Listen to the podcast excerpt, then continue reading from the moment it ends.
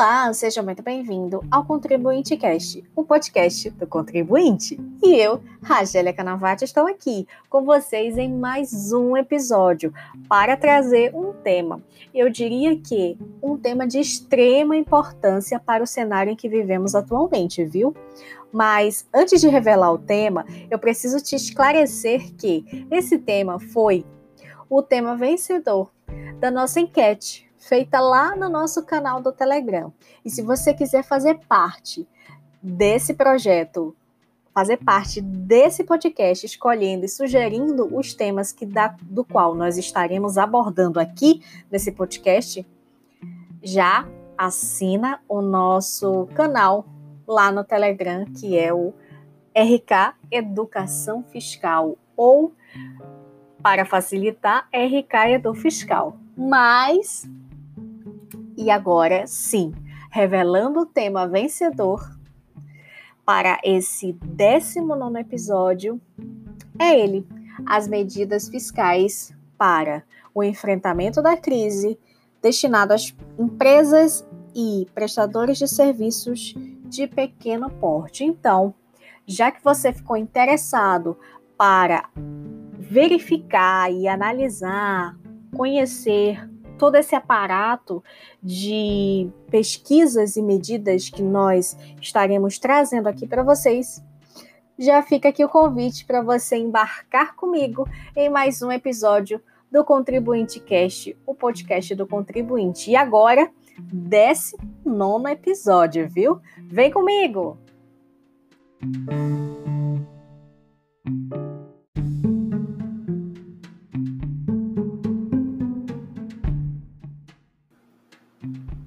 Bom, se você está vivenciando e analisando, acompanhando tudo que se passa nos noticiários, você já deve saber que existe sim uma crise.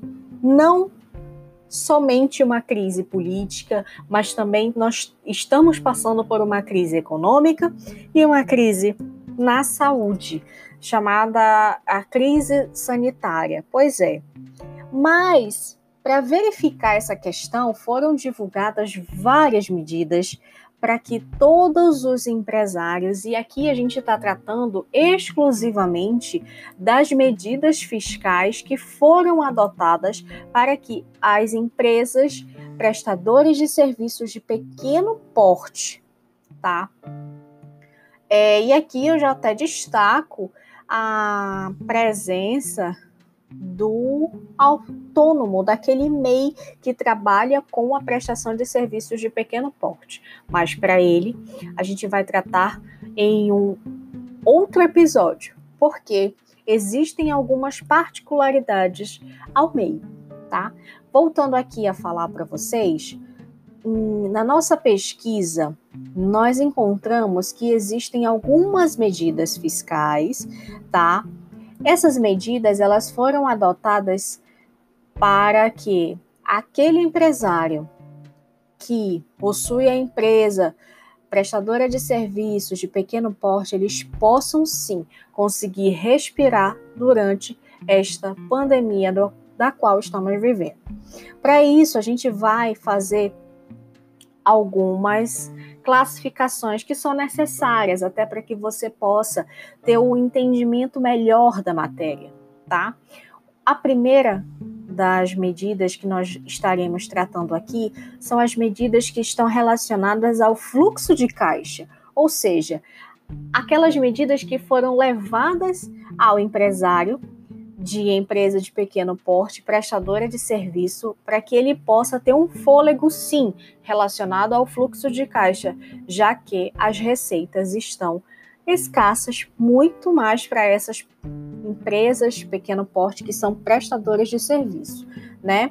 Tem também a questão da flexibilização trabalhista, outras medidas que tratam de créditos, seguros e garantias, outras medidas relacionadas à manutenção da oferta e de bens e serviços, que é muito importante também. Destacamos também que vamos apresentar nesse podcast e nesse episódio de hoje as medidas relacionadas à prevenção ao consumo responsável, porque elas existem também.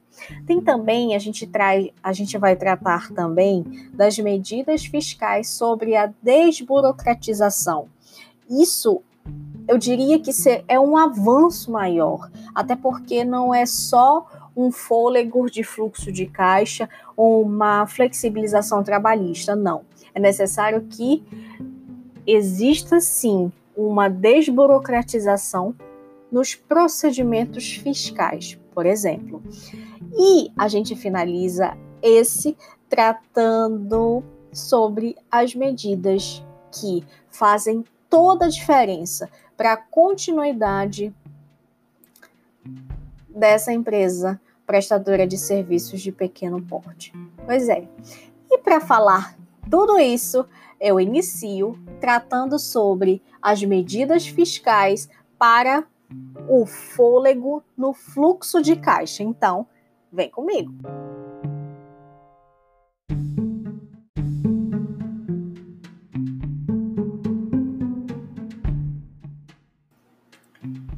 E para falar sobre as medidas fiscais, sobre o fluxo de caixa, aquele fôlego, aquelas medidas que são trazidas para gerar nessas empresas prestadoras de serviços de pequeno porte, tá? Um fôlego maior para poder sobreviver a esta crise econômica tá? A primeira delas que nós indicamos e que nós detalhamos aqui para vocês está relacionado às contribuições de PIS, COFINS e a contribuição para a previdência, aquela que é paga pelas empresas, a chamada CPP. Para isso, é preciso que eu te esclareça que esta medida ela trata sobre o adiamento do pagamento dessas contribuições. O que eu trago aqui, uma importante informação. A gente está falando sobre adiamento. Nós não estamos questionando e mencionando que foram apresentadas isenção. Não, muito pelo contrário. Adiamento é diferente de isenção. Logo, o vencimento que o vencimento dessas contribuições que estaria ocorrendo nos meses de abril e maio, tá? Tanto para o PIS quanto para o COFINS e a contribuição da Previdência, ela passa a ser em agosto e outubro. Eu volto aqui a repetir para vocês. PIS, COFINS e a contribuição da Previdência para essas empresas prestadoras de serviços de pequeno porte. O vencimento dessas contribuições, que seria em abril e maio, passou a ser agosto e outubro. Então, muita atenção em relação também à questão das obrigações acessórias, porque a gente sabe que no direito tributário existem as obrigações principais, que é aquela que é o dever de pagar, e existe também aquelas obrigações acessórias, que é aquela que é, está relacionada à apuração. Logo, quando a gente fala em apuração, a gente já remete a alguma obrigação de fazer, como, por exemplo, fazer a declaração chamada EFD Contribuições, tá? Que é um, a escritura fiscal digital das contribuições, tá? Também foi prorrogado para julho o prazo da entrega da declaração de débitos e créditos tributários fiscais, tá? O chamado muita gente, muitos contadores que estão com certeza, ouvindo esse podcast e até mesmo os empresários, eles sabem que a gente está falando aqui da famosa DCTF. Logo, a DCTF dos meses de abril, maio e junho passaram a ser é, prorrogadas para o mês de julho. Então, fica muito atento a essas prorrogações e a esses adiamentos relacionados às obrigações, tá? Temos também o adiamento do pagamento dos impostos federais no Simples Nacional. Então, para isso, é necessário que, se porventura a empresa que é prestadora de serviços de pequeno porte, ela está enquadrada no Simples Nacional, ela deve ficar atenta, o contador precisa ficar atento e o advogado tributarista precisa auxiliar o cliente nesta questão. Pois, volto a falar para vocês, estamos diante de um adiamento e não uma isenção, tá bom? Relacionado a esse adiamento do pagamento da, dos impostos federais, e aqui eu também trago que foi feito o adiamento de pagamentos tanto dos impostos federais quanto dos impostos estaduais e municipais referente ao Simples Nacional. Então, relacionada a essa medida, todas as empresas do Simples Nacional, elas poderão recolher os impostos federais correspondentes aos meses de abril, maio e junho, nos meses de outubro, novembro e dezembro. Essa medida, a gente recorda aqui para vocês que ela foi regulamentada por meio de uma resolução, denominada Resolução 152 e Resolução 154 do Comitê Gestor do Comitê Gestor do Simples Nacional. A gente recorda aqui para vocês que em relação aos tributos estaduais e municipais, como o ICMS e o ISS, tá? Eles foram prorrogados por três meses. Ou seja, quem o período de apuração de março, abril e maio, que tinha como vencimento original abril, maio e junho, passou a ser, tá? 20 de julho 20 de agosto e 21 de setembro. Isso para os vencimentos relacionados aos impostos estaduais e municipais, tá? Existe uma diferença em relação à questão do MEI, mas como eu já falei para vocês, o MEI é um tema específico que nós vamos tratar em um episódio único, porque para eles existem algumas outras medidas a mais e alguns, algumas outras observações, tá bom? Agora, retornando aqui para vocês, temos também uma outra medida que também influencia diretamente no fluxo de caixa dessas empresas prestadoras de pequeno porte, tá? Que é o adiamento do recolhimento do FGTS por essas empresas.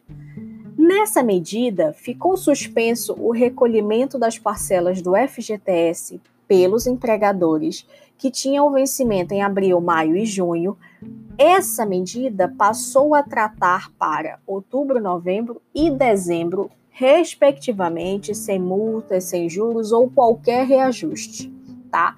Importante que eu te destaque aqui que essa medida é relacionada a uma observação que precisa ser quitada em até seis parcelas mensais.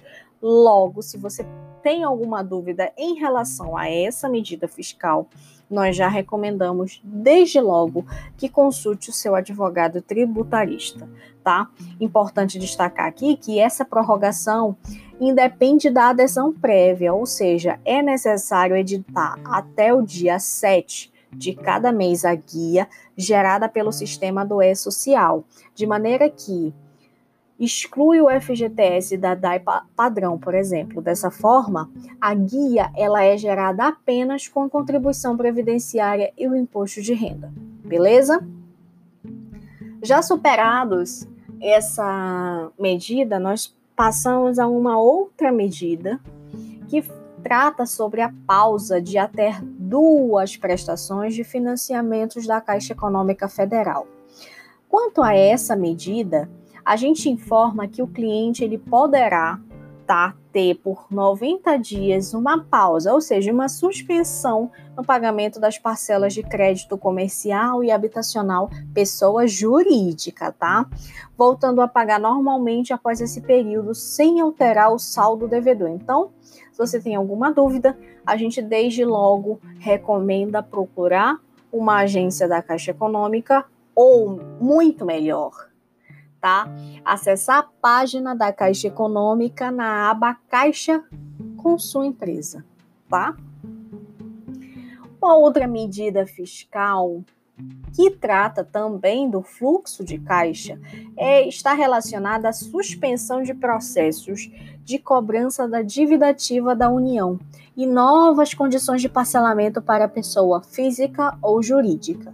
A gente recorda aqui que no episódio passado a gente tratou exclusivamente sobre a questão da dívida ativa e explicou a questão da transação tributária. Mas essa medida fiscal aqui que foi tratada para dar um fôlego a mais na questão do fluxo de caixa dessas empresas prestadoras de serviços de pequeno porte, ela trata e ela faz um destaque ainda, né, que suspende esses processos de cobrança em negociação de dívida com a União. Logo, a gente está tratando aqui exclusivamente da questão da lei da transação tributária, que é a antiga medida provisória chamada medida AMP do contribuinte legal. Destacamos ainda que estão suspensos atos processuais, ou seja, protesto, defesa administrativa para todos os contribuintes, bem como as negociações de dívida junto à Procuradoria Geral da Fazenda Nacional. Quando a gente quando a gente trata sobre essas suspensões, é necessário esclarecer a esses contribuintes que essas é, suspensões de atos processuais, de procedimentos de cobrança, está relacionado muito à questão de protesto. Então, se existe uma suspensão relacionada a esses procedimentos é, de dívida ativa, da cobrança da dívida ativa, ele também, quando a gente fala todos os contribuintes, está relacionado tanto à pessoa física quanto à pessoa jurídica, então está suspenso. A gente recorda aqui a todos que o saldo devedor ele começará a contar com os vencimentos a partir de junho, ou seja, ele poderá ser parcelado por pessoa física ou micro ou pequena empresa em até 100 meses, enquanto as médias e grandes empresas elas terão 84 meses para pagar. Eu faço aqui uma ressalva relacionando a nova transação tributária, que destaca um prazo de até 145 meses. Então, é necessário sim que você verifique com o seu advogado tributarista todas essas questões relacionadas à transação tributária, tá? Seja você pessoa física ou seja você pessoa jurídica. Fique muito atento a isso, tá bom? Temos também uma outra medida que foi trazida para o fôlego do fluxo de caixa, que é a dedução pela empresa do repasse das contribuições à Previdência Social, referentes aos 15 primeiros dias de afastamento do empregado contaminado pela Covid-19. Isso é extremamente importante, porque a gente está tratando aqui sobre uma dedução que a empresa pode, sim, se valer, mas é, eu te ressalto aqui que é apenas para os 15 primeiros dias de afastamento. Logo, a empresa ela poderá deduzir do repasse das contribuições à Previdência Social o valor devido ao empregado. E aqui a gente destaca que essa incapacidade temporária para o trabalho daquele empregado, ela deve ser comprovadamente decorrente da contaminação por Covid. Ou seja, se o empresário, se a empresa prestadora de serviço de pequeno porte possui um empregado que está contaminado pelo Covid-19, a empresa faz jus a essa dedução do repasse das contribuições da Previdência Social.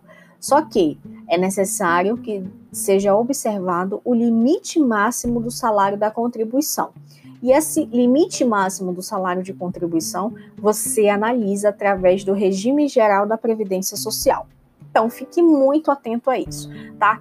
É, eu destaco aqui ainda, se você tiver alguma dúvida, essa medida fiscal ela foi trazida através da Lei 13.000 982 de 2020, mais precisamente no artigo 5 Então, se você está com dúvidas relacionadas a essa medida fiscal que eu acabei de mencionar aqui para vocês, faz essa consulta no artigo 5 da Lei 13.982 de 2020, tá? Trago também mais uma medida fiscal relacionada ao fluxo de caixa para as empresas de serviços, pre prestadoras de serviços de pequeno porte, que nada mais é do que a repactuação de empréstimos e financiamentos com o Banco do Nordeste.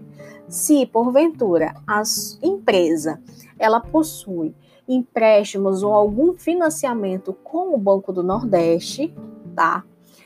Isso é uma medida seletiva, eu diria que seletiva a essas empresas que possuem esses financiamentos, tá? Relacionada a essa medida, essa medida, como eu falei para vocês, ela trata sobre o fluxo de caixa. O fluxo de caixa nada mais é do que aquele dinheiro corrente.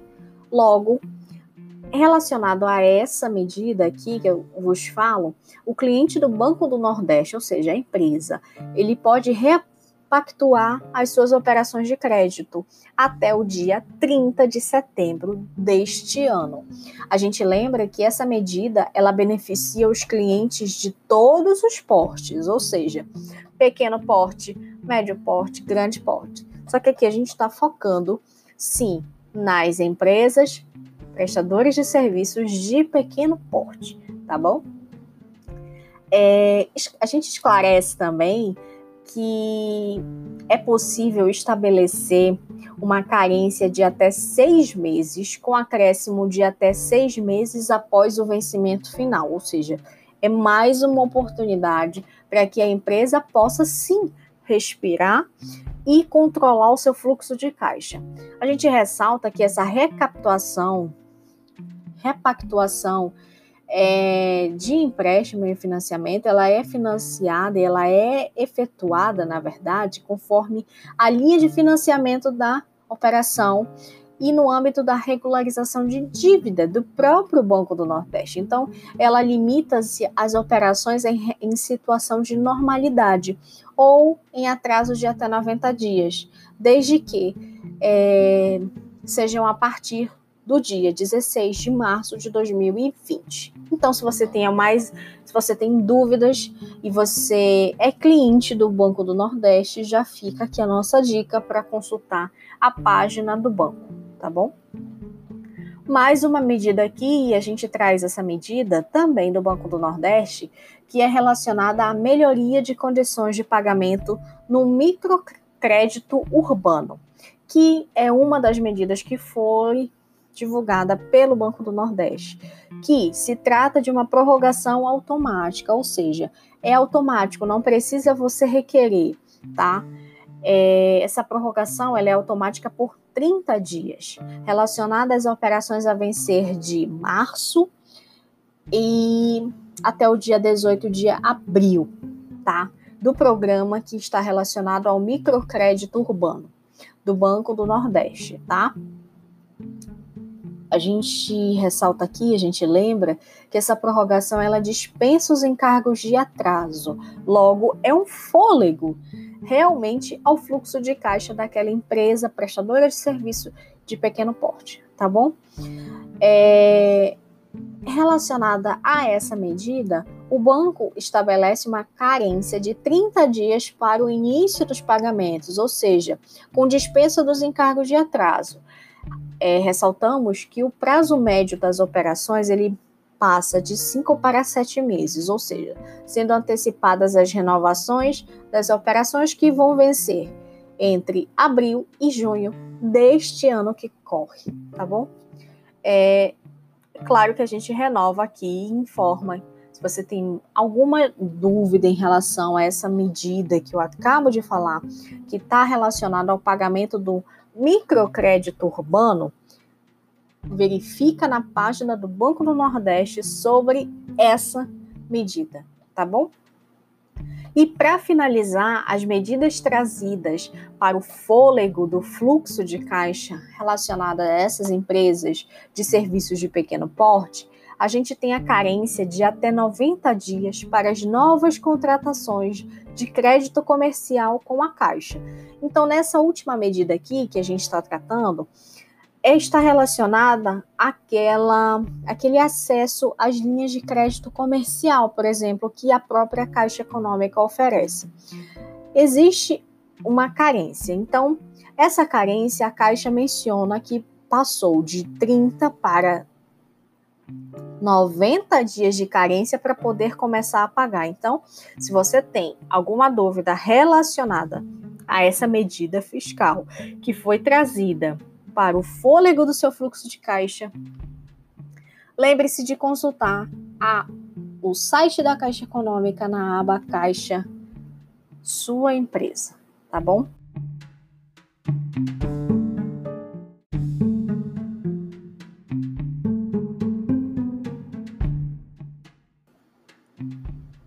Agora, para continuar falando sobre as medidas trazidas para as empresas prestadoras de serviços de pequeno porte, a gente tem aquelas medidas que foram trazidas para flexibilizar a relação trabalhista.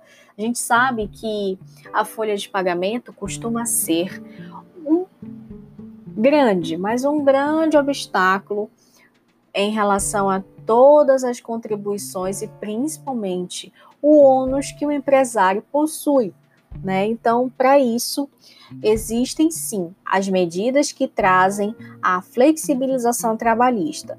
A primeira delas está relacionada à redução da jornada de trabalho. Para que você entenda o que isso significa, essa medida ela foi tomada que é justamente para um contexto de um benefício emergencial. Logo, é, para explicar isso, eu preciso te esclarecer que deve haver uma preservação do valor do salário hora pago pela empresa, ou seja, a redução ela pode ser feita por acordo individual expresso nos percentuais de 25% para todos os trabalhadores e de 50 e 70% para os que recebem até três salários mínimos, ou seja, a gente lembra aqui que é o equivalente a R$ 3.117.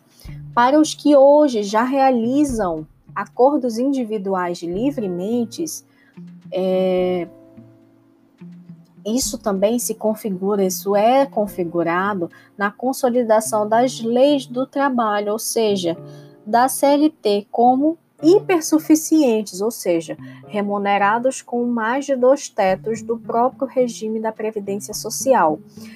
Isso quer dizer que é acima de 12.202,12 centavos e concurso superior. Tá? A gente ressalta aqui que esses percentuais de redução são pactuados entre as partes, sempre com direito a recebimento do benefício emergencial, tá? Por meio de acordo coletivo, a gente esclarece que essa medida ela pode ser pactuada com todos os empregados. O prazo máximo para redução é de 90 dias. Então, muito importante você prestar atenção em relação à medida provisória 936, tá? Essa medida ela trata e ela institui, na verdade, o Programa Emergencial de Manutenção do Emprego e da Renda, dispondo sobre as medidas trabalhistas para o enfrentamento do Covid-19. Então, se você tem dúvidas, consulta a MP 936 de 2020. Uma outra medida que também foi implantada justamente em relação à flexibilização trabalhista é a chamada suspensão do contrato de trabalho. Nessa medida, a gente explica que ela só pode ocorrer para os casos em que a receita bruta anual for menor que 4,8 milhões. Ou seja, o valor do seguro-desemprego ele será pago integralmente ao trabalhador. E as empresas com receita bruta anual acima de 4,8 milhões deverão manter o pagamento de 30% da remuneração dos empregados, que também receberão o benefício emergencial no valor de 70% do seguro-desemprego. Logo, a gente já faz aqui uma grande observação. Se a empresa, essas empresas aqui, com certeza, elas, a gente está tratando aqui de empresas do Simples Nacional, tá bom? Que as empresas também que é, os, as empresas que também fazem parte do lucro presumido ou do lucro real, por exemplo, tá bom? Eu esclareço aqui também que relacionada a essa medida aqui, a gente tem que entender que essa suspensão ela pode ser pactuada por um acordo individual com empregados que recebam até três salários mínimos ou mais de dois tetos do próprio regime próprio da Previdência Social, tá? Agora, o interessante nesse caso, a proposta ela deve ser por, por escrito e ela deve ser encaminhada ao empregado com uma antecedência mínima de dois dias corridos, por meio de acordo coletivo. Essa medida ela poderá ser ampliada a todos os empregados, ou seja, essa medida ela pode ser adotada ao ao empregado específico ou de uma forma coletiva, se estendendo a todos os demais empregados. Esse prazo para suspensão é de 60 dias, muito importante com esse prazo, tá? Quando a gente trata sobre a questão da suspensão, deve observar que o empregado não poderá permanecer trabalhando para o empregador, ainda que parcialmente, por meio do teletrabalho, tá? É, que é um na, nada mais é do que um trabalho remoto ou aquele trabalho conhecido como trabalho à distância, tá? Para essa medida, o trabalhador ele ainda terá a garantia provisória do emprego durante o período de suspensão e após o restabelecimento da jornada por meio por, por um período equivalente, tá? É, como mencionado anteriormente, se você tem alguma dúvida, não deixe de consultar o seu advogado tributarista, tá? Até porque ele e o contador vão te auxiliar nessas questões, principalmente é, porque a gente tá, trata de legislação. E a legislação é muito ampla, principalmente em relação a todas essas medidas. Mas se a sua dúvida puder ser sanada de forma emergencial, todas essas medidas que eu estou falando aqui para vocês, abordando, ela está presente na medida provisória 936 de 2020, tá bom? Mais uma medida que é que também trata, né, gente, em relação à flexibilização trabalhista, é a plataforma de cursos gratuitos de qualificação profissional. Isso é uma boa. Sabe por quê? Que é uma plataforma que possibilita ao empresário ou trabalhador, tá, em um só lugar, é obter os cursos de qualificação de forma online. Esses cursos eles são ofertados de forma gratuita por diversas instituições, tá? E, e tem temas Ó, só para eu, eu vou dar alguns temas aqui para vocês dos diversos que a gente encontrou.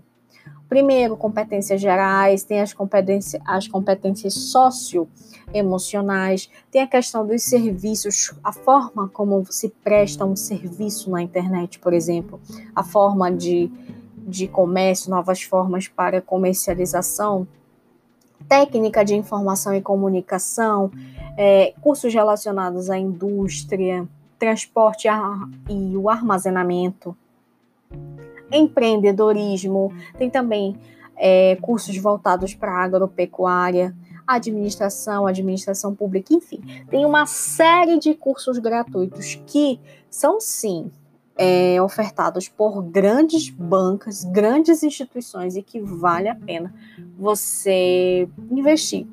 É mais uma forma de qualificação profissional que está relacionado de forma direta às relações trabalhistas, sim.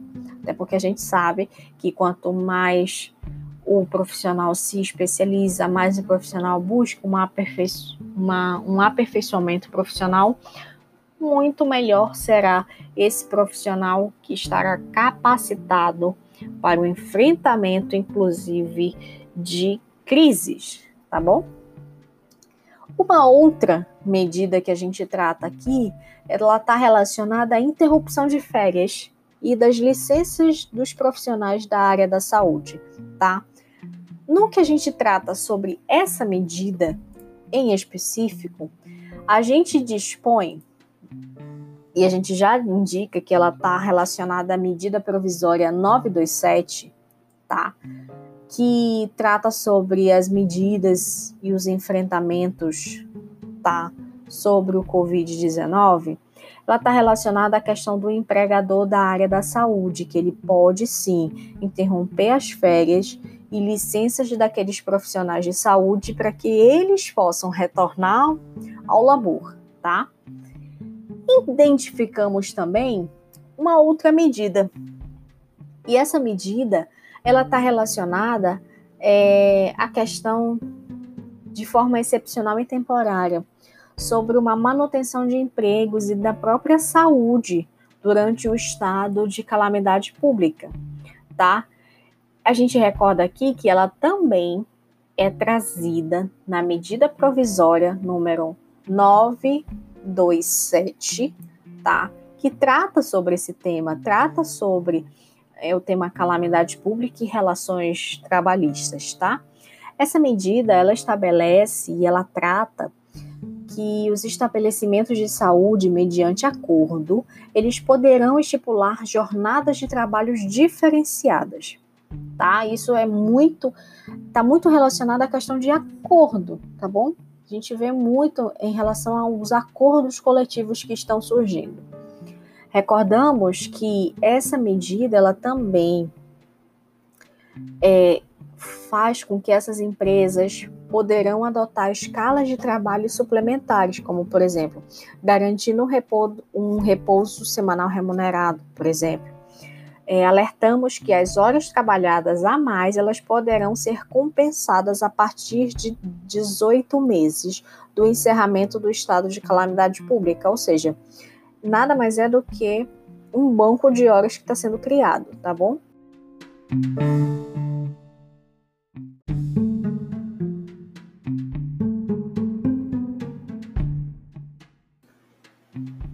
a gente alerta que recentemente, tá?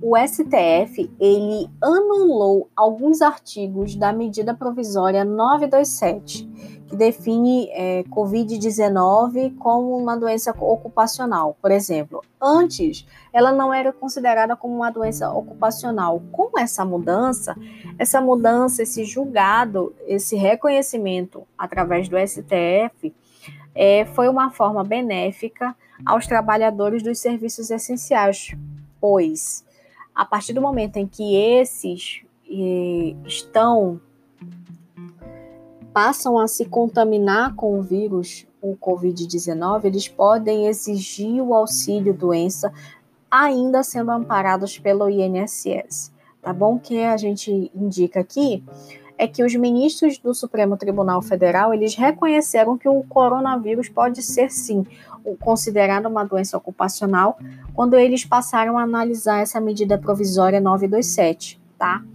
É, e a partir desse momento eles invalidaram o artigo 31 que limitava sim o trabalho de auditores fiscais e apenas atividades de orientação e essas mudanças, tá? Relacionadas principalmente aos funcionários que eram contaminados com o vírus. E, se, e reconheceram que essa responsabilização elas estavam sim, ela é da empresa, ou seja, muito cuidado. Logo, o STF, quando ele fez essa mudança, quando ele fez esse, ele proferiu esse julgamento, ele entendeu que todos esses funcionários passam a ter os benefícios de como um auxílio doença e como auxílio doença ele é amparado pelo INSS, tá bom? É, faço aqui uma ressalva em relação à questão do artigo 29 dessa medida provisória que É, caso esse artigo continuasse em evidência, os trabalhadores de farmácias, supermercados, postos de gasolinas não estariam integralmente amparados pelas normas previdenciárias, tá? Caso fossem afetados pelo Covid-19, tá bom? Fica aqui a nossa ressalva em relação a essa medida excepcional e temporária que trata sobre a manutenção dos empregos e da saúde durante o estado de calamidade pública, tá? Uma outra medida que foi trazida justamente para flexibilizar a questão da relação trabalhista, ela trata da suspensão temporária de exigências administrativas em relação à segurança e à própria saúde no trabalho, tá? Durante esse período de calamidade pública, essa medida ela trouxe uma suspensão da obrigatoriedade da realização, por exemplo, dos exames médicos ocupacionais, o famoso ASO, tá? É, exames clínicos e complementares, bem como uma obrigatoriedade de treinamentos presenciais periódicos e, event e eventuais dos empregados, tá? É, esses exames demissionais, eles continuam sim sendo obrigatórios, mas eles poderão ser dispensados. No caso, o exame médico ocupacional mais recente tenha sido realizado há menos de 180 dias.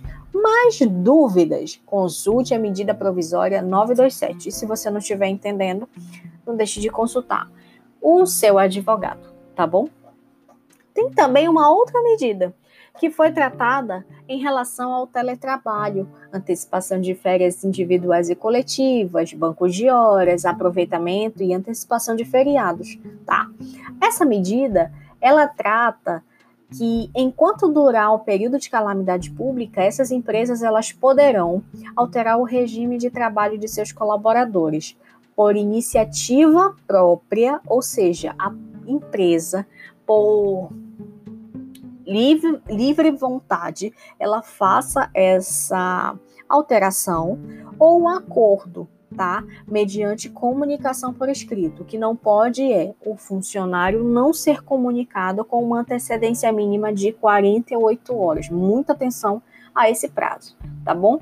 A gente ressalta também as medidas que abordam, inclusive, as questões relacionadas ao pagamento de um terço das férias. Então, é muito importante essa questão dessa medida em específico, tá? Tem também a possibilidade de uma outra medida que é a possibilidade de acordos coletivos. A gente está falando aqui que muitos, muitas medidas são por acordos coletivos, mas uma em específico, que é essa medida que eu vos falo, que é a possibilidade da realização desses acordos coletivos serem menos burocráticos, por exemplo. Essas convenções ou acordos coletivos, como eu acabei de mencionar aqui para vocês, eles, po eles poderão ser negociados, renegociados para uma adequação de seus termos, no prazo de 10 dias corridos, a partir da publicação da medida provisória 936. E quando a gente fala dessa medida provisória 936, é necessário que é, se observe que nesta medida ela trata sobre os acordos coletivos que venham estabelecer percentual de redução da jornada, diferente das faixas estabelecidas, que são aquelas 25%, 50% e 70%. O benefício emergencial ele será pago nos seguintes valores, tá? Muita atenção. Se porventura houver uma redução inferior a 25%, o empregado ele não fará jus ao benefício emergencial, tá? Se porventura a redução for igual ou maior que 25% e menor que 50%, o benefício emergencial será no valor de 25% do seguro-desemprego, tá? Agora, se a redução for igual ou maior que 50% e menor que 70%, o benefício emergencial no valor será de 50% do seguro-desemprego. Agora, se for igual ou superior a 70%, o benefício emergencial ele vai ser de 70% do valor do seguro-desemprego. Então, se você tem alguma dúvida relacionada a essa questão de da possibilidade de acordos coletivos serem alterados em relação a termos, tá? Não deixa de consultar o seu advogado e fazer uma leitura sobre da medida provisória 936 de 2020, tá bom? A última medida relacionada à flexibilização da relação trabalhista é a orientação aos empregadores sobre saúde e segurança dos trabalhadores durante a pandemia. A gente explica que essa medida ela foi trazida com o objetivo de orientar os trabalhadores e empregadores em relação aos cuidados que devem ser tomados durante o período de pandemia que é causado pelo Covid-19, tá? Então, é, a Subsecretaria de Inspeção do Trabalho, ela elaborou um documento com algumas recomendações em relação à saúde, segurança, o uso de equipamentos de proteção individual, por exemplo, a forma como deve se, é, se proceder à higiene, à, à ventilação dos ambientes, tá? Essas orientações elas estão baseadas em normas trabalhistas indicadas pelo Ministério da Saúde, tá? A gente esclarece aqui que essas medidas, tá? Elas são uma sugestão para que as empresas prestadoras de serviços de pequeno porte, elas possam orientar os seus trabalhadores a respeito do movimento em que o país está vivendo, tá? Importante que eu te destaco aqui que Todas essas orientações, elas estão de fácil acesso no site do Ministério da Economia, que pode ser consultado através do, do, do link www.gov.br, tá? Lá você vai encontrar todas essas recomendações. Se porventura tiver alguma dúvida, não deixa de consultar o seu advogado, porque ele sim vai poder te orientar de uma, de uma forma muito melhor, tá?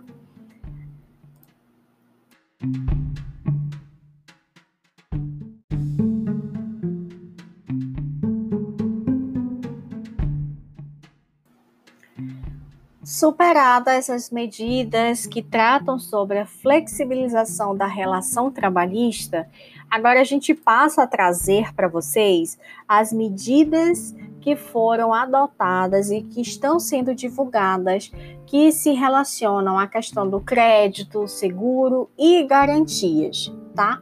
A primeira medida trazida para as, para as empresas prestadoras de serviços de pequeno porte está relacionada à linha emergencial de crédito para a folha de pagamento.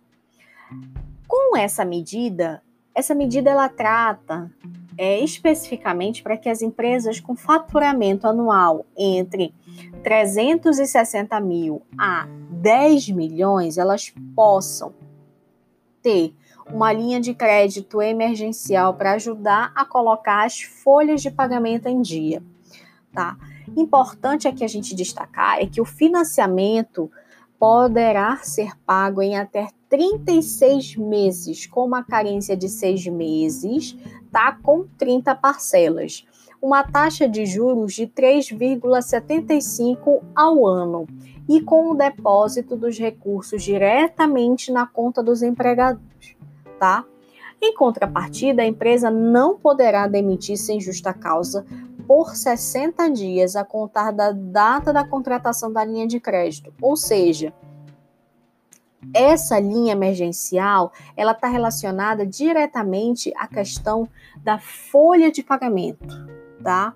Onde a empresa que possui um faturamento de 360 mil a 10 milhões, ela pode sim estar é, solicitando esse crédito emergencial e esse crédito emergencial ele vai ser pago diretamente na conta dos empregados, tá? Podendo com condições especiais é, serem pagos com uma carência de seis meses, 30 parcelas, tá? taxa de juros de 3,75% ao ano. Então, é uma boa saída para essas empresas prestadoras de serviço de pequeno porte, tá? Faço aqui uma observação que esse programa especial, emergencial, é, que suporta a relação empregatícia, tá? Ele foi trazido pela medida provisória 944 de 2020. Então, se você tem alguma dúvida relacionada a essa questão da medida que foi mencionada em relação à folha de pagamento, não deixe de consultar a MP 944, tá bom? A gente, é, a gente faz aqui uma observação, tá? Relacionado a essa medida, que tanto o BNDES quanto Caixa Econômica e Banco do Brasil estão sim é, com essas medidas. E se você tem alguma dúvida, é, não deixe de consultar e entrar em contato com o banco, tá bom? BNDES, Caixa Econômica ou Banco do Brasil. Uma outra medida que foi trazida em relação a crédito, seguro e garantia é justamente a concessão de uma linha de crédito, tá? Da Caixa Econômica e do Sebrae para o capital de giro, com garantia daqueles pequenos negócios. A gente lembra que essa medida é, foi tratada pela Caixa Econômica, que disponibiliza 7,5 bilhões em crédito para o capital de giro, aquelas micro e pequenas empresas, tá? Também ao MEI, isso muito importante tá? Essa operação é viabilizada por meio do aporte de 500 milhões do Sebrae, ou seja, é uma parceria entre Caixa Econômica e Sebrae. Essas garantias complementares, elas são concedidas pelo Sebrae por meio do fundo de aval à micro e pequena empresa, tá? A gente ressalta aqui que para as empresas de serviços de pequeno porte, existe um valor máximo contratado por CNPJ, ou seja, pode atingir até 125 mil, com uma carência de 12 meses e uma amortização por carência de 36 meses. E a taxa de juros é 1,19 ao mês. Então, se você tem alguma dúvida relacionada a essa linha de crédito da Caixa Econômica e do Sebrae para o capital de giro, então a gente desde logo confere a dica para que você consulte o site do Sebrae, consulte a página da Caixa Econômica na aba Caixa com sua empresa, tá bom?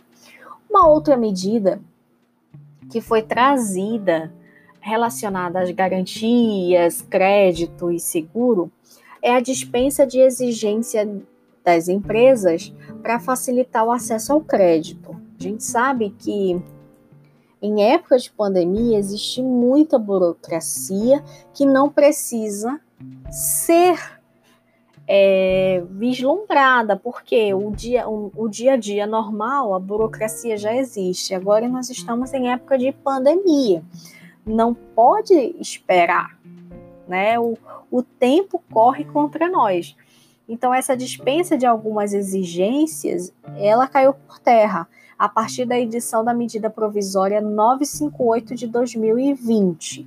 Nessa medida, os bancos públicos eles estão dispensados de exigir dos clientes uma apresentação das certidões de quitação de tributos federais, tá? Por exemplo, a certificação de regularidade do FGTS, comprovante de regularidade eleitoral, enfim. Também não será feita uma consulta prévia do cadastro informativo de créditos não quitados, que é o famoso CADIM. Tá? Essa a isenção não alcança tributos previdenciários, então é necessário observar, tá bom? É, ou seja, se essa isenção, essa dispensa dessas exigências, ela não alcança os tributos previdenciários, tá? Eles quando eu falo eles, é a Receita Federal e a Procuradoria-Geral da Fazenda Nacional. Eles vão detalhar esses procedimentos, tá? Essa medida, ela revoga dois dispositivos anteriores, de normas anteriores. O primeiro revogado era a obrigação da apresentação da certidão negativa de débito pelas pessoas jurídicas na contratação de operações de crédito junto às instituições financeiras, por exemplo. Essas certidões, é, essa obrigação, ela envolvia os recursos captados por meio de caderneta de poupança, tá? Por exemplo. Agora, muito importante que essa suspensão dessas exigências ela vale até o dia 30 de setembro e ela não se aplica às operações de crédito que têm como fonte os recursos do FGTS, tá? A gente faz aqui um lembrete que também está suspenso até o dia 30 do 9 a necessidade do registro em cartório da cédula rural, no caso da existência de novos bens imóveis, incluindo a averbação, bem como está dispensado também a comprovação do recolhimento do ITR, que é o famoso Imposto Territorial Rural, correspondente aos cinco anos anteriores, para aquela concessão de incentivos fiscais e de crédito rural tá bom? A gente esclarece aqui que o registro da cédula do crédito à exportação, ela se dará entre acordo entre as partes e não mais é obrigatório. Agora, muita atenção em relação à suspensão. Vale até o dia 30 de setembro, tá bom? Uma outra medida relacionada a seguro, crédito e garantia é justamente a liberação de 5 bilhões em recursos do FAT para a expansão de crédito à produção, tá? Essa medida, ela trata sobre a liberação de recursos, como por exemplo, tá, já foi liberado 706 milhões para o programa de fomento às micro, pequenas, médias e grandes empresas Fomentar, que é o programa conhecido como FAT Funda Fomentar. 100 milhões para o Programa Nacional do Microcrédito Produtivo e Orientado, tá bom? Agora, do 2 bilhões e 350 milhões para o Programa de Geração de Emprego e Renda para o setor urbano, o famoso Proje Urbano, tá bom?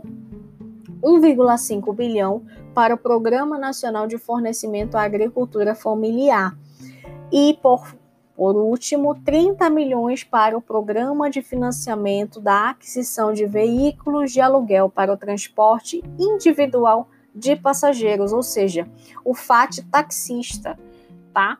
A gente fala aqui que se você tem algum banco parceiro do FAT, da sua preferência, ou Caixa Econômica, ou Banco do Brasil, ou até mesmo o Banco do Nordeste, tá? Entre em contato para verificar a questão desses recursos, porque nada mais é do que um crédito que está sendo disponibilizado, tá bom? Uma outra medida trazida relacionada a crédito, garantia e seguro é a liberação de linhas de crédito com condições especiais, como, por exemplo, a Caixa Econômica, o Banco do Brasil e o Banco Nacional de Desenvolvimento Econômico e Social, o famoso BNDES, eles fornecerão uma ajuda adicional para que as empresas possam atravessar essa parte mais difícil no combate da pandemia.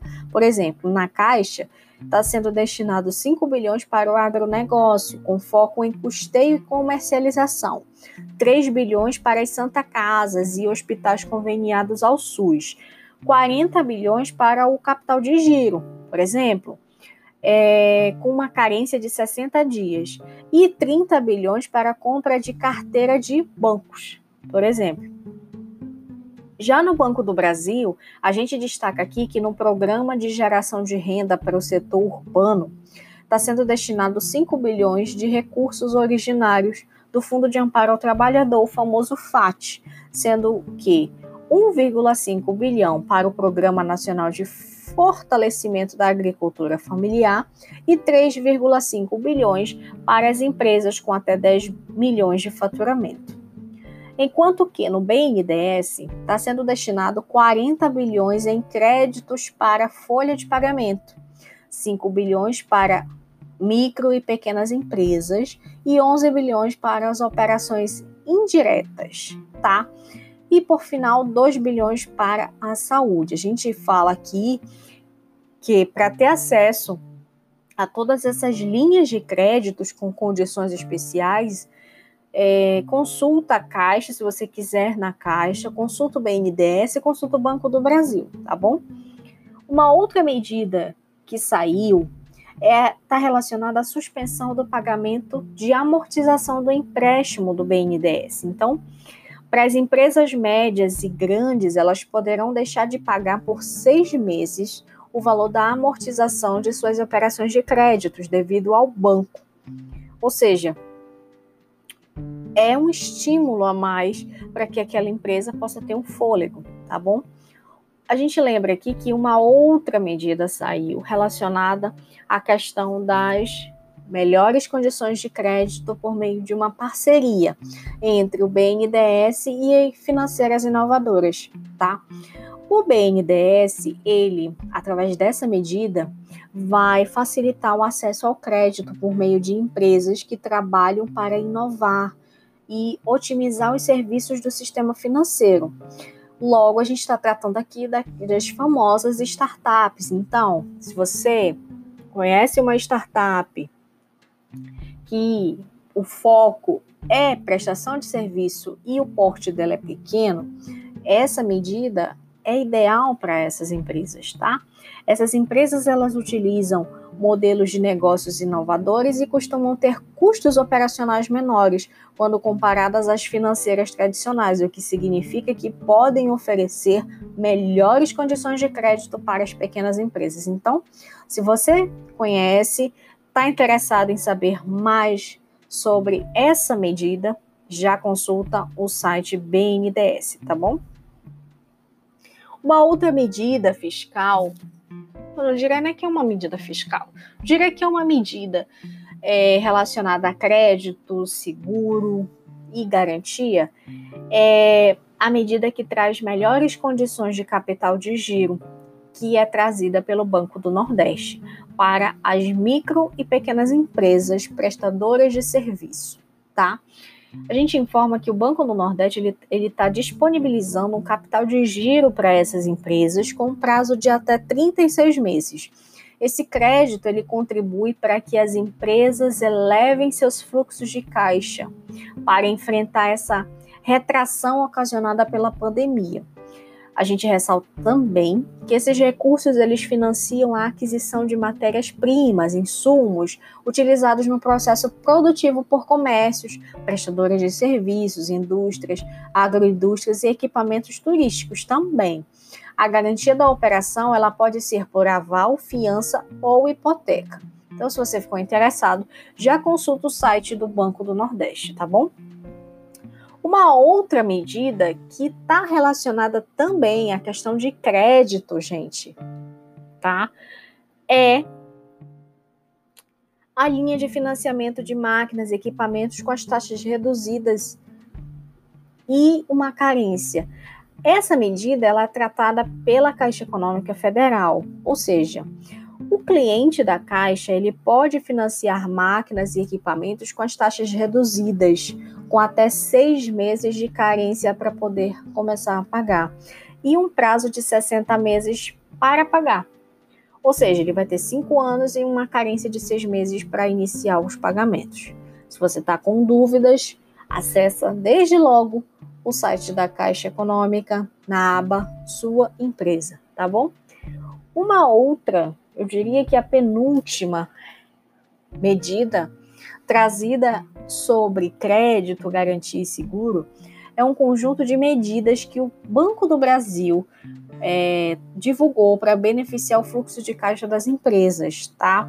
Quando a gente fala isso, a gente está tratando de uma garantia, ou seja, uma medida tratada para o garantia do cliente, tá bom? Os clientes do Banco do Brasil, eles poderão contar com uma prorrogação do pagamento das parcelas, essa prorrogação é uma prorrogação especial, que é chamada prorrogação especial Covid-19, que permite o adiamento por 60, di 60 dias, ou seja, duas parcelas de operações de créditos pelo gerenciador financeiro, ou seja, pela internet, gente, tá?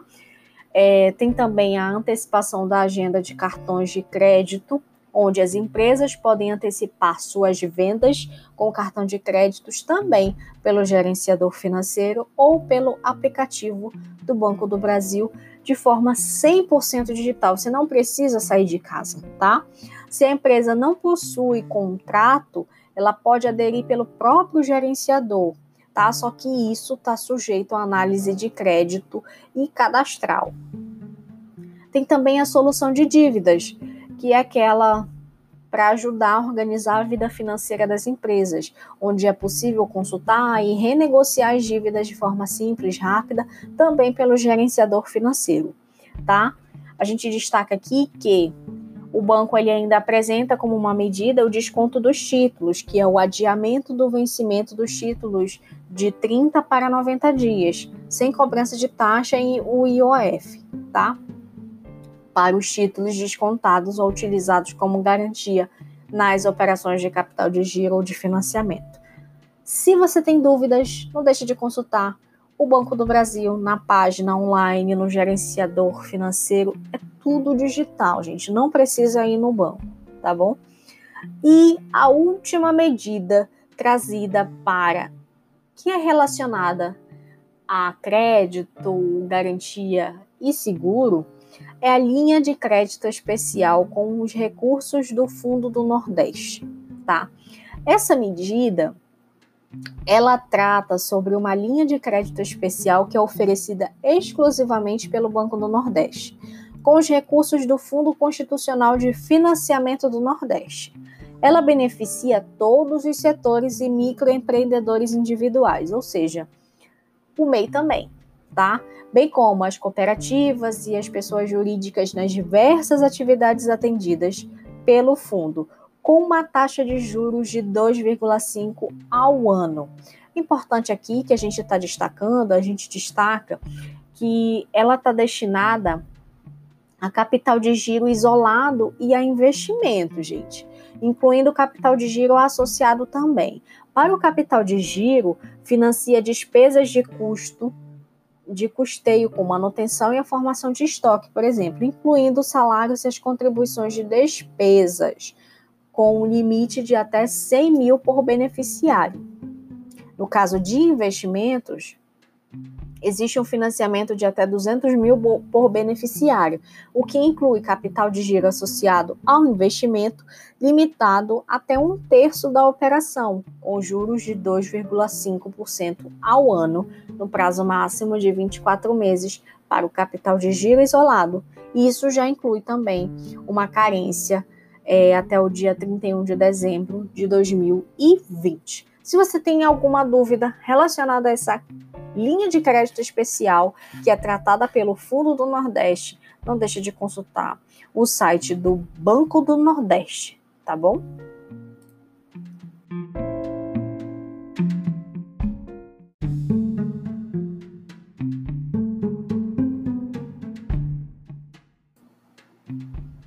dando a continuidade aqui, trazendo as medidas que estão sendo adotadas para as empresas prestadoras de serviços de pequeno porte, a gente traz aqui as medidas que são relacionadas à manutenção da oferta de bens e serviços.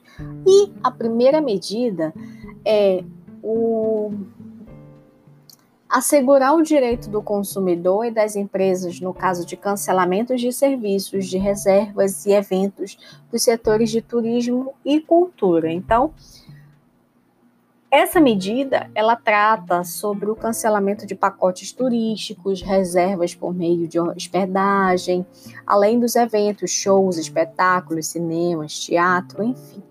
Venda de ingresso por meio de plataformas digitais, entre outros, tá? O prestador de serviço ou a sociedade empresarial não será obrigado a reembolsar valores pagos pelo consumidor imediatamente desde que ele ofereça opções, tá bom?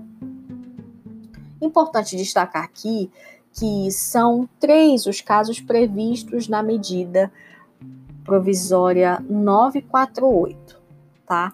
Essa medida ela traz que a remarcação dos serviços, reservas e eventos cancelados pelos prestadores disponibilização de crédito para uso ou abatimento na compra de novos ou outros serviços, reservas e eventos disponíveis nas empresas.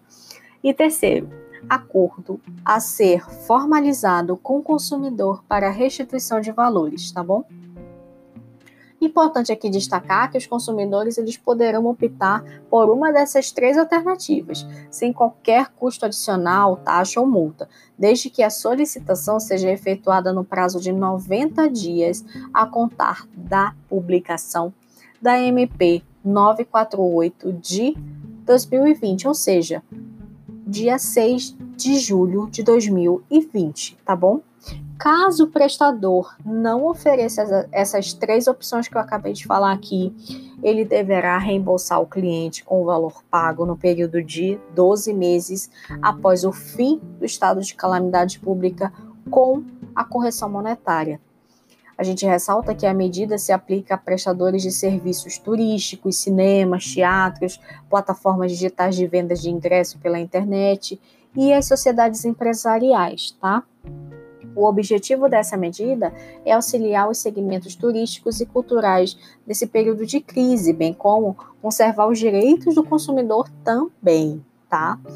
Tem uma outra é, medida que trata sobre a permissão para o pagamento antecipado de compra, das compras públicas durante a pandemia. Essa medida, ela trata que o pagamento antecipado de licitação ele pode ser feito em duas circunstâncias como quando ele for condição indispensável para obter o bem ou assegurar a prestação do serviço, ou quando propiciar significativa economia de recursos. A gente ressalta aqui que essa medida ela foi trazida pela MP 961 de 2020, tá bom? Essa MP ela foi editada em razão de situações em que as empresas têm exigido pagamento antecipado. A administração pública, até então, não tinha os instrumentos legais para tal. Então, foram alterados os limites orçamentários para dispensa de licitação, ou seja, os novos valores são até 100 mil para obras e serviços de engenharia e até 50 mil para compras e outros serviços. Os valores para dispensa de licitação, até então previstos, eram respectivamente 33 mil e 17,6 mil. Assim, ficou autorizado o uso do regime diferenciado de contratação pública em todas as licitações realizadas no país durante o período da calamidade pública, em decorrência da pandemia do Covid, tá?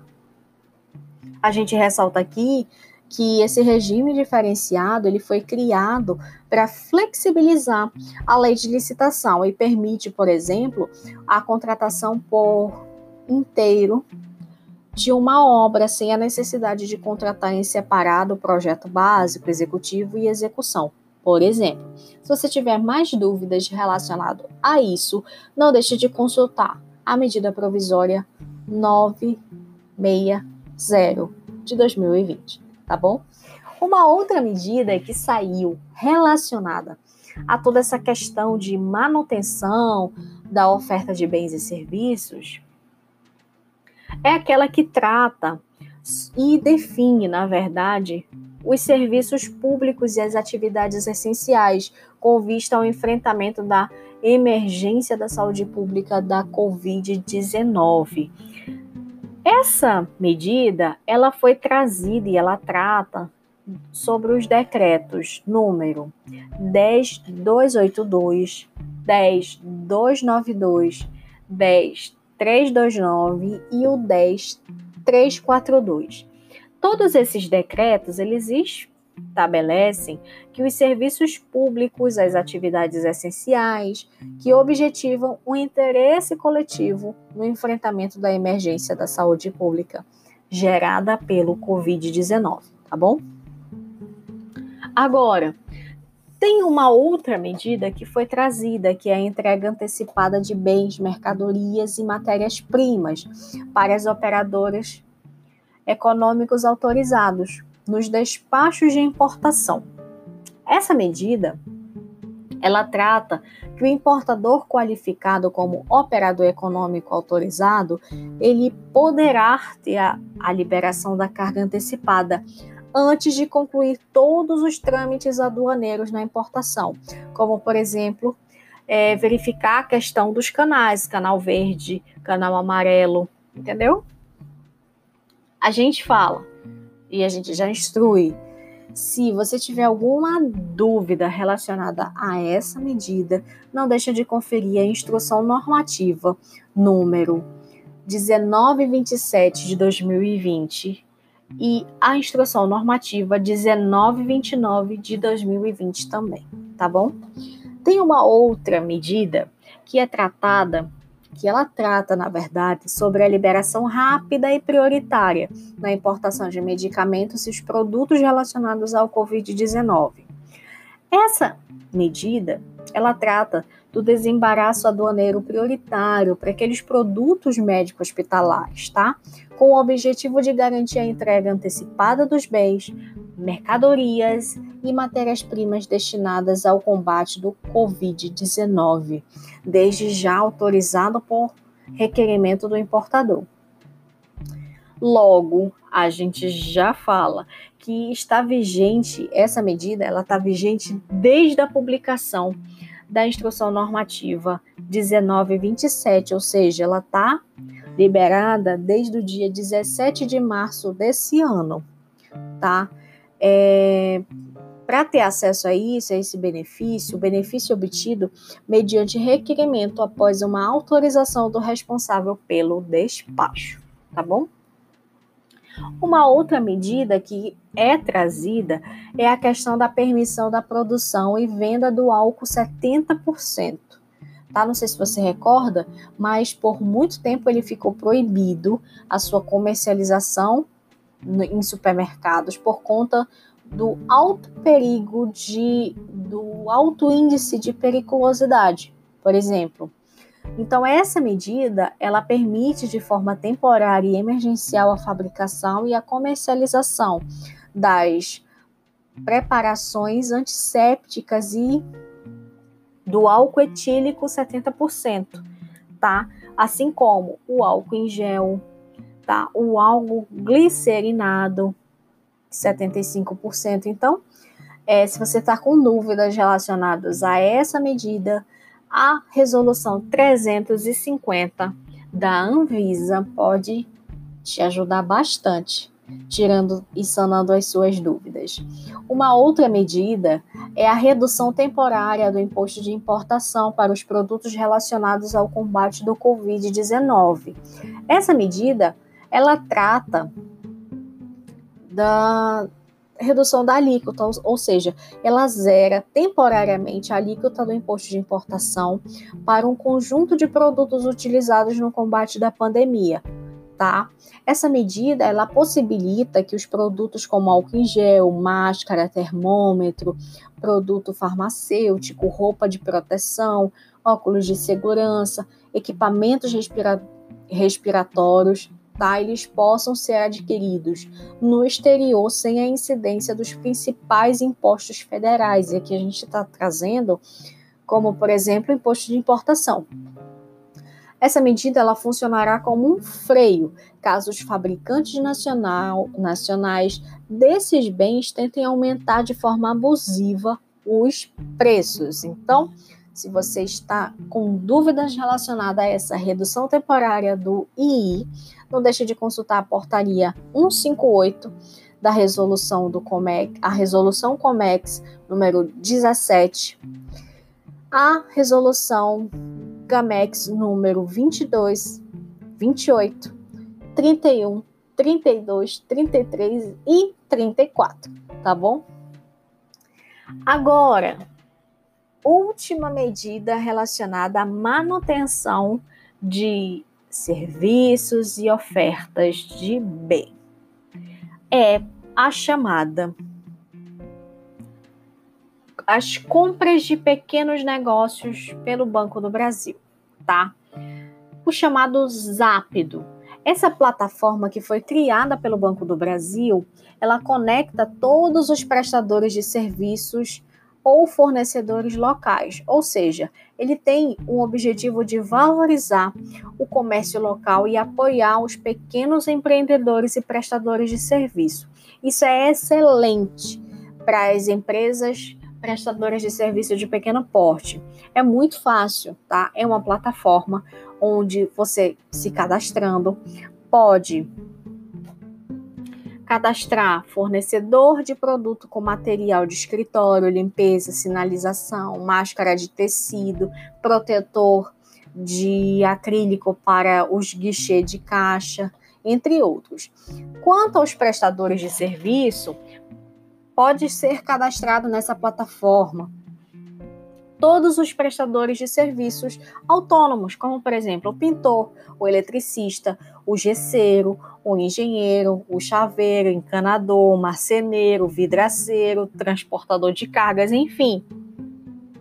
Já desde já fica a nossa dica, tá? Todos os prestadores de serviços autônomos, as empresas prestadoras de serviços é, de pequeno porte, elas podem sim estar se cadastrando na página do Zapdo pelo aplicativo Zapto, que está disponível no Play Store. Esse é uma plataforma do Banco do Brasil, mais uma é, medida que é de extrema importância para todos os prestadores de serviço, seja a empresa prestadora de serviço e aquele autônomo prestador de serviço.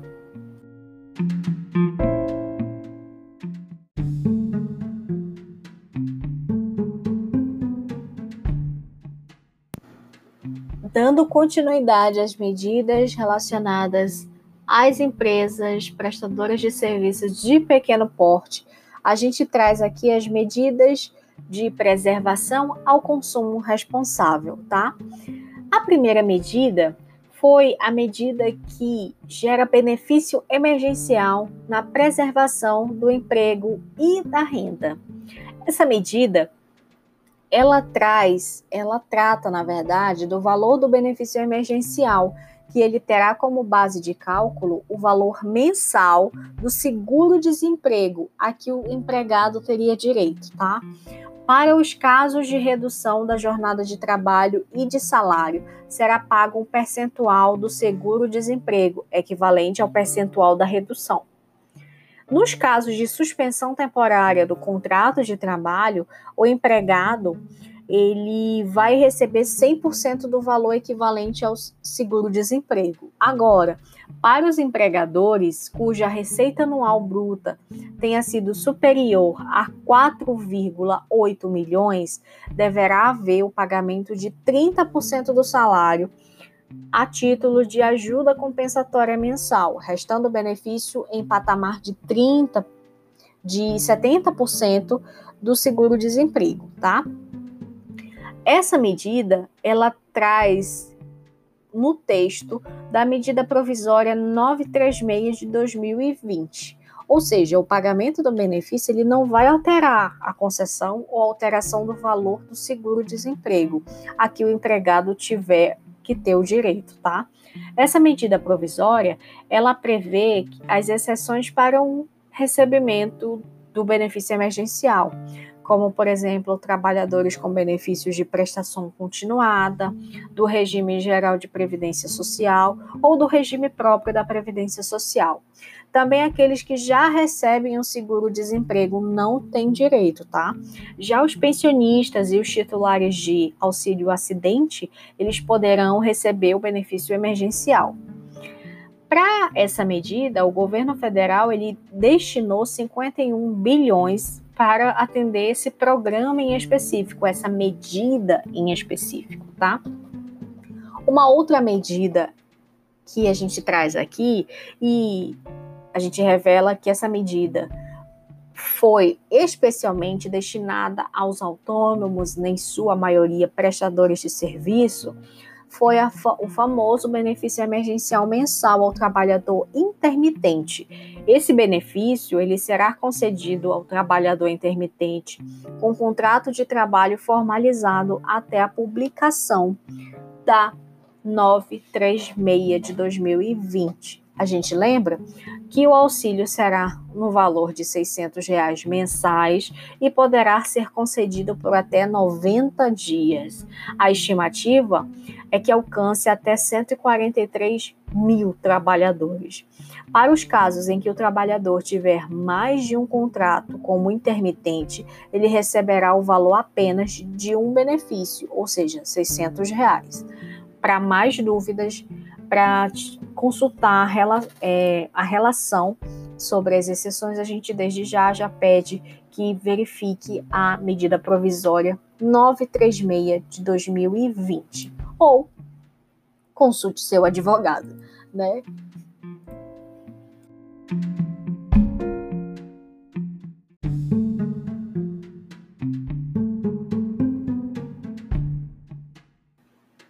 Continuando com as medidas trazidas, divulgadas para as empresas prestadoras de serviços de pequeno porte. A gente traz aqui as medidas relacionadas à desburocratização. A gente sabe que em época de pandemia não pode haver uma burocratização, principalmente em relação às questões de certidões, documentos digitais, enfim. Para isso, foram divulgadas algumas medidas para esse, esse eventual desburocratização. A primeira delas é a prorrogação do prazo de validade das certidões negativas, ou seja, certidão negativa de débitos relacionados aos créditos tributários federais e a dívida ativa da União, por exemplo. A gente é, lembra aqui que foi prorrogada por 90 dias a validade dessas certidões. E faz uma ressalva, faz uma ressalva não. Lembra que isso também vale em relação às certidões positivas com efeitos de negativa de débitos. Agora, temos uma outra medida a medida sobre a aceitação de documentos digitais e novos procedimentos para o atendimento remoto da Receita Federal, por exemplo. Esses documentos, essa medida, ela trata sobre a aceitação de documento obtido por meio da digitalização, já que não existe mais é, durante o período de pandemia da qual estamos vivendo, os serviços presenciais da Receita Federal, ou seja, é tudo online, tá? Para consultar mais informações sobre essa medida, não deixe de acessar a instrução normativa 1931 de 2020 da Receita Federal. Uma outra medida que também é para desburocratizar é o adiamento do prazo da apresentação da DEFIS, da DASMEI referente a 2019. É claro que eu estou tratando aqui com vocês sobre uma obrigação tributária acessória, ou seja, essa medida ela trata sobre a prorrogação para 30 de junho os prazos de entrega da Declaração das Informações Socioeconômicas e Fiscais, a chamada DEFIS, e a Declaração Anual Simplificada para o Microempreendedor Individual, o famoso DASMEI, do ano calendário 2019. A gente ressalta aqui que a DEFIS é uma declaração obrigatória que as empresas optantes pelo regime simples nacional elas devem entregar anualmente. Já a DASMEI é uma obrigação do MEI, do microempreendedor individual. Ou seja, nos casos de baixa do MEI, também é necessário entregar das MEI, tá bom? Uma outra medida, e eu diria que a última medida relacionada à desburocratização, está tratando sobre as certidões eletrônicas das juntas comerciais, com agilidade, por exemplo. Essa medida, ela traz que o empreendedor poderá emitir a certidão simplificada eletrônica na junta comercial e agendar uma videoconferência com a autoridade certificadora, tá? Antes, para ter o ECNPJ, o empreendedor precisava ir à autoridade certificadora com a certidão da junta comercial em papel. A análise era manual, processo caro, pouco ágil, e sujeito a erros. Agora, com essa medida, tudo passou a ser de forma digital, tá bom? A gente faz aqui uma ressalva que para você ter acesso a essa medida é necessário que você procure a junta comercial do seu estado e observe a instrução normativa número 78 de 2020.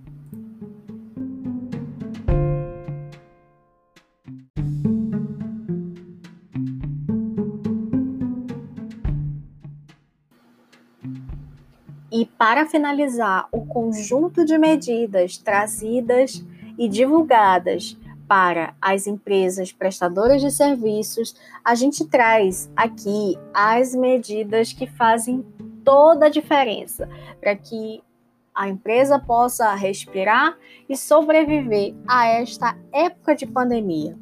A primeira medida que a gente traz aqui é justamente a dispensa dos bancos sobre a classificação de risco de créditos de seus clientes. Ou seja, Nessa medida, os bancos eles podem renegociar as operações de créditos, ou seja, aquelas dívidas de pessoas e empresas. E aqui eu falo também sobre os prestadores de serviços autônomos, porque essa medida ela trata não apenas para a empresa PJ, mas também para o prestador de serviço, o PF, tá? Essa medida é, eles podem negociar sem ter uma necessidade de alterar a classificação de risco daquele cliente. Ou seja, quando existe sempre, tá, gente, uma renegociação, existe também uma alteração na classe de risco daquele cliente para que aquela aquela instituição financeira possa avaliar se concede ou não novos créditos futuros àquele cliente, tá? Para ter acesso a essa medida é necessário pedir a renegociação de dívida, ou seja, o seu banco ele terá o espaço para renegociar os financiamentos tá? Mesmo para aqueles que não estiverem com o pagamento em dia, ou seja, não necessariamente você precisa estar com o pagamento em dia para poder pedir essa renegociação de dívida, tá? Mais informações a gente pede que você consulte sempre a página do Banco Central ou a página do banco de sua preferência, tá? Uma outra medida que foi divulgada é a maior possibilidade que os bancos recomprarem suas próprias letras financeiras.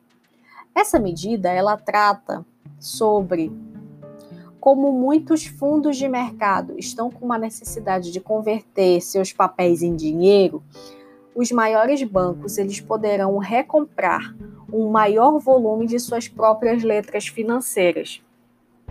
Ou seja, com isso, os fundos passam a ter uma maior vazão na venda desses papéis, tá? E porque os seus maiores compradores são os próprios bancos emissores, ou seja, isso é muito importante que está tratando sobre as linhas de créditos que são disponibilizadas em relação aos bancos. Quanto maior isso for realizado pelas agências bancárias, pelas instituições, o maior volume de linhas de crédito pode ser disponibilizado, tá? Uma outra medida que está sendo divulgada é a questão do novo depósito a prazo com garantia especial. Essa medida ela trata de forma ativa e preventivamente sobre o mecanismo de proteção daqueles depósitos bem-sucedidos na crise de 2009. Não sei se você lembra. Os bancos eles poderão aumentar sua captação com garantia do fundo garantidor do crédito. Em vez, uma vez que o seu patrimônio líquido ele está limitado a 2 bilhões, ou seja, ele permite uma expansão da concessão de crédito em cerca de 200 bilhões bilhões, ou seja, é o maior número para que essa, esses bancos, essas instituições financeiras possam estar disponibilizando aos seus clientes, tá? Para ter acesso, a gente fala sempre: consulte a sua instituição financeira a, ou sua instituição bancária de sua preferência, tá bom? Tem também a questão das operações compromissadas de bancos com um lastro dos títulos públicos federais. Quando a gente fala sobre isso, a gente logo está pensando naqueles títulos chamados precatórios, tá? Essa medida ela trata que o Banco Central ele vai atuar como doador de recursos por meio de operações compromissadas com títulos públicos federais por, por um prazo de até um ano. O objetivo dessa medida é garantir uma liquidez em longo prazo que irá se contrapor à demanda por liquidez de curtíssimo prazo por parte de famílias e empresas, tá bom? Para ter acesso a essa medida, a gente desde logo já menciona que você precisa entrar em contato com o banco de sua preferência e já se atualizar em relação a todas as linhas de créditos disponíveis. Tem também uma outra medida que foi divulgada que permite que o Banco Central possa conceder empréstimo às instituições financeiras garantidos em debêntures. Essa medida, ela trata e ela tem como objetivo dar linha e prover liquidez ao mercado secundário de dívida corporativa, fortemente afetado pela recente turbulência verificada nos mercados financeiro internacional e nacional, fruto dos reflexos, né, gente, da propagação desse coronavírus. Agora, a gente faz um alerta que a adoção dessas linhas especiais de liquidez, que são lastreadas em títulos de dívida privada, ela vem sendo um instrumento amplamente utilizado pelos principais bancos centrais do mundo em resposta a essa crise provocada do Covid-19, tá? Para ter acesso a essas linhas de crédito, a gente retorna com a informação que você realmente precisa é, entrar em contato com o seu banco de preferência, tá? Uma outra medida que foi divulgada é a redução da taxa Selic de 4,25% para 3,75%. Isso, essa medida, ela trata sobre é, uma operação que o Comitê de Política Monetária do Banco Central ele reduziu essa taxa básica da economia é, de 4,25 para 3,75 ponto percentual ao ano, que em, em suma, essa medida ela tem como objetivo garantir uma liquidez e estimular a economia por meio de juros menores é, para baratear mesmo o crédito destinado às empresas e aos consumidores, tá? Essa medida já eu já falo desde já que essa medida já está em vigor, tá bom? Tem também uma medida que foi divulgada, que é a tarifa zero do IOF nas operações de crédito por 90 dias. O que essa medida trata? Essa medida ela trata, gente, é, da redução da alíquota do imposto sobre as operações financeiras, o famoso IOF, tá? E essa redução ela está por 90 dias, ou seja, ela tem data marcada. Atualmente a cobrança, essa cobrança era de 3% ao ano, tá? E já está em vigor conforme o decreto número 10.305. Então preste muita atenção. Tem também a questão, e eu trago aqui a penúltima medida que foi adotada, que é a linha de crédito com recursos dos fundos do Nordeste, Norte, Centro-Oeste, que está destinada a atender os setores produtivos. Essa medida, ela institui linha de crédito especial, Com os recursos é, do Fundo Constitucional de Financiamento do Norte, do Nordeste, do Centro-Oeste e está sendo destinada justamente para atender o setor produtivo, industrial, comercial e os de serviço, que é o que a gente está tratando aqui. Que apresentem, gente, uma situação de emergência ou estado de calamidade que está sendo reconhecido pelo Poder Executivo. Ou seja, se você tem alguma dúvida em relação a essa linha de crédito que está sendo destinada, você precisa é, fazer uso dessa linha de crédito, não deixe de consultar a resolução 4798 do Banco Central, tá bom? Tem também, e aqui eu te destaco, a última medida que foi adotada que faz muita diferença é a desburocratização e simplificação do Inmetro, tá? É que trata, na verdade, de uma flexibilização nos prazos, nos prazos e os procedimentos de verificação, certificação e os pagamentos da metrologia legal, tá? Tem e ela vale muito sobre a fiscalização inteligente, a autodeclaração e substituição, a verificação inicial, tá? É, a anuência, registro de serviço, insumos, objetos regulamentados, as licenças de importação por meio eletrônico, uma suspensão da obrigatoriedade na fabricação, importação ou distribuição de suprimentos hospitalares utilizados no enfrentamento do Covid. Então, para ter acesso a toda essa medida que eu estou falando aqui, que é a desburocratização e uma simplificação nos procedimentos do Inmetro, você precisa ter o acesso automático pelo usuário do Inmetro. Então, já fica desde já a dica sobre a utilização e o uso dessa medida.